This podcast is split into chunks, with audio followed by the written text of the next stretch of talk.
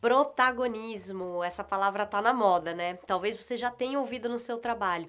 É preciso ser mais protagonista, ou a equipe precisa protagonizar mais. Ou talvez você mesmo já tenha se perguntado: como eu posso ser mais protagonista? No episódio de hoje, a gente vai desvendar esse mistério. A gente vai falar de dois pré-requisitos para ser protagonista e de duas formas de protagonismo.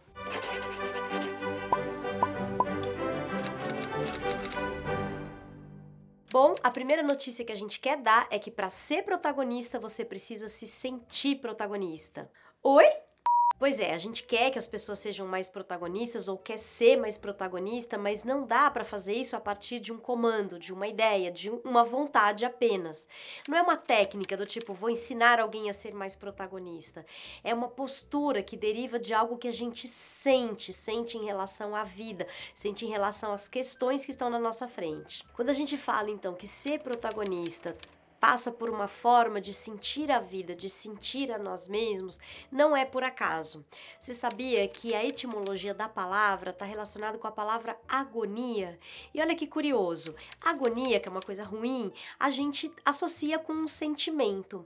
Mas protagonismo, que é uma coisa boa, a gente acha que pode ser ensinado, a gente não associa a um sentimento. Então, qual seria o caminho para o protagonismo? Para simplificar, a gente vai falar de dois pré-requisitos: o contato com a realidade e o acesso à dimensão lúdica. Então, começando pelo primeiro. Uma condição para a gente ser protagonista é o contato com a realidade. Sem uma avaliação realista dos fatos, não há protagonismo que se sustente. Parece simples, mas ser realista não é simples. Muitas e muitas vezes eu estou numa posição subjetiva que me faz olhar o mundo desejando que ele fosse como eu queria eu tenho um problema, mas eu não consigo olhar para ele.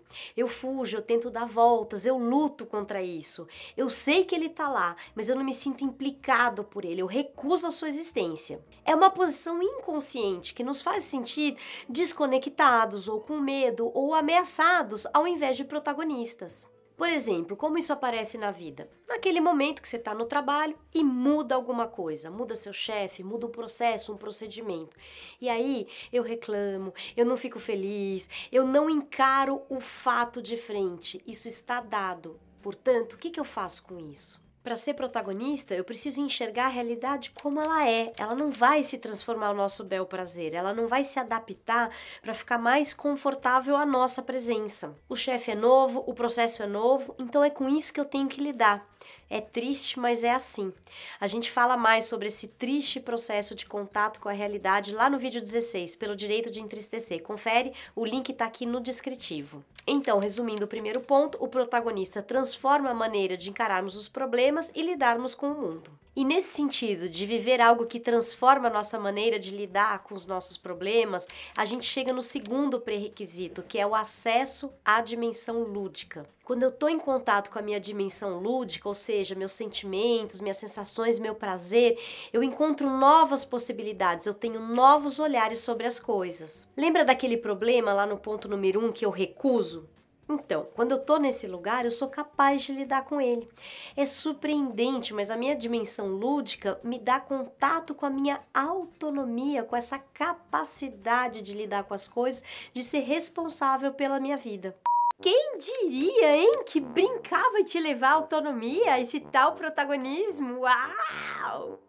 A gente pode desenvolver esses dois pré-requisitos, mas para além deles existe um outro elemento, algo dentro de cada pessoa que precisa ser tocado. É uma capacidade de se conectar afetivamente com a própria vida, com o ambiente, ou com seu trabalho, com a empresa, ou mesmo um projeto novo. É uma certa disponibilidade. E aí, gente, quando tudo isso se organiza, quer dizer, o contato com a realidade, o acesso à dimensão lúdica e a conexão afetiva, a gente pode observar dois níveis onde esse sentimento se desdobra: o nível pessoal, quer dizer, o protagonismo da minha própria vida, e o nível coletivo, quando o protagonista ele assume a liderança dos grupos ou dos projetos. No primeiro nível, a gente está falando de sermos autores da nossa própria biografia. No teatro, o protagonista é aquele em torno do qual toda a história se desenvolve.